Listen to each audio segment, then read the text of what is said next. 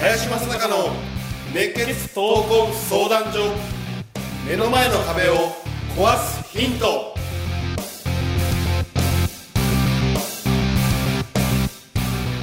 こんにちは。ナビゲーターの今野花子です。林正孝の熱血闘魂相談所。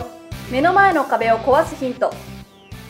この番組ではさまざまな年代の男女からの質問や相談に平成の侍林正孝がスコーンと突き抜ける答えをお伝えしていきます。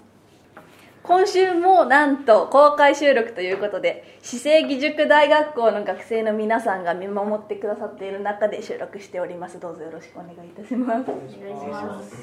今週もジブラルタ生命保険株式会社東京南支社エグゼクティブライフコンサルタント3年連続 TOT 会員の尾崎静子さんに来ていただいております。どうぞよろしくお願いいたします。よろしくお願いします。林さんよろしくお願いいたします,、はいよろしくお願いします。そして俊介さんがまたお休みですので春日さんに来ていただいております。お願いします。お願いいたします。では質問を読みたいと思います。30代営業職です。現在自動車業界のディーラーで勤務しております最近世の中のほとんどの営業はいらなくなってしまうのではないかと感じることがあります。人がいなくても車が買える世の中であったりすでにパッケージ化されている商品や AI での関連商品の紐付けなどは若手の営業マンができるレベルを超えているとさえ思います。お客様との対話やおもてなしといった付随するサービスは人間にしかできないという部分で前者でも指導されているのですがこれからの営業はどこに向かっていくのかアドバイスとともにご見解をお伺いできたらなと思います。どうぞよろしくお願いいたします、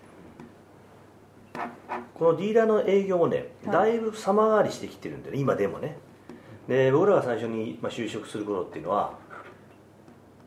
みんなねあの訪問販売じゃないけど各ね、家にねそれこそチラシと名刺をね配ってたの、はい。うん、で実際にはそういったことが営業の基本として成り立ってた仕事なんだよね、で今どうかというともうディーラーってほとんどなんかイベントかなんか打って、人が来るの待ってて順番待ちでね対応してるだけ、で下手すりゃ女の子が売れるみたいなねあうん男女の差別するわけではないけど男がフラッと来てね試乗させてくださいって言って可愛い女の子だったら絶対いいよね。そっちの方が、うんただし夫婦で来るってあの人にはちょっと注意しなきゃいけない。ね。でしかも奥さんにねあの決済権があるような夫婦だとなかなかそういうあの方法は取らないんであのかこれも仕事見てると面白いんだけど、独身者が乗るような車を対応するようなあはい。会社で女性の営業が多いんだよ。へえうん、でねファミリーカーとか、はい。要は家族で乗るような車の対応ねするところは逆にあの男性が多い、そういうね見方をしてると結構面白いよね、で会社は会社なりにやっぱ戦略を考えていてあのどういう人がターゲットかによって全く変えてんだよね、そうやって。でまあちょっとそれはね、あのー話が長くなるんで置いといても実際にそういった昔の営業ってじゃあどうだったのか、それがどういうふうに変遷を経てきて変わっていったのか、じゃあ昔でやってたようなことがこれからも,、ね、もう使えないのかどうか全然逆でね未来の成功はね過去にあるってよく言うわけですよ、で実際にじゃあどういうね我々の世代って営業やったかというと、まあ、配ってあの特に車だから車検とか番号書いてあるから何年車ってすぐ分かるよね、えっていうことは平均の例えば買い替え時期みたいなのがあるわけですよ、そしたらそそこに集中的に行くよね、で、まあ、そういうところでピンでこうお客さんを見つけていくんだけども、はい。じ実際には、まあ、車の車種によっても若干違うにしてもあのアフターフォローで仕事やってんだよねほとんど、うん。そういったリストを全部自分で作るということとアフターフォローっていうのはいかに、えー販売ではないことを多くするかなんだよ、うん、例えばちょっと傷がついてるのを家に行きゃ見えるわけじゃない。そうするとそういったところにさっとこのねあの気配りをしたりとか、うん、こういったねあの状態だったら例えば、えー車っていうのはこういう性質があるんでちょっとずつ錆びていって最悪あの逆に最終的にはもっともっとコストかかりますよみたいなね、そういう修理に対しても促してみたりとか、要要はね車の販売じゃないことにいかに力を使うことが人間ができること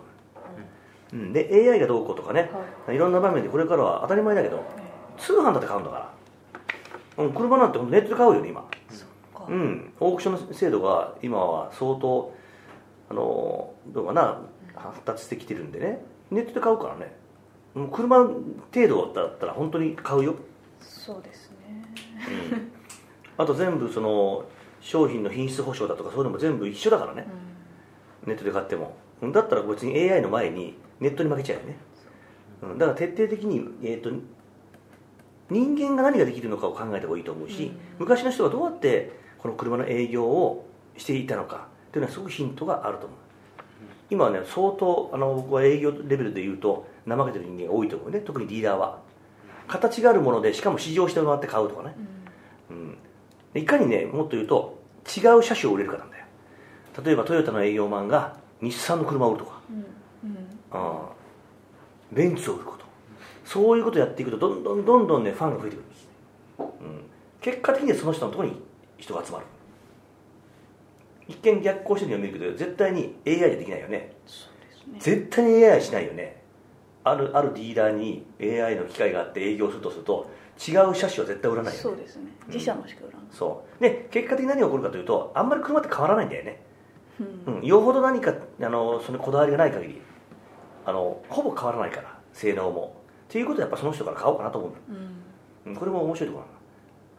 まあ営業今日はねプロの尾崎さんが来られて ちょっと話をねぜひ聞きたいなと思います。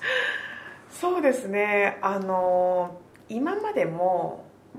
まあこれからも人ができないことをやれるからトップの営業マンっていう人がそせ存在すると思うんですよね人がやらないこと人ができないことをできるから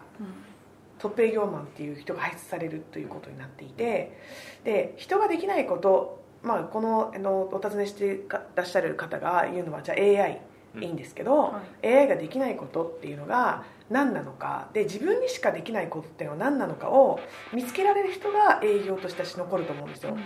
でそれっていうのはもうみんな横並びで AI が帯同してきたら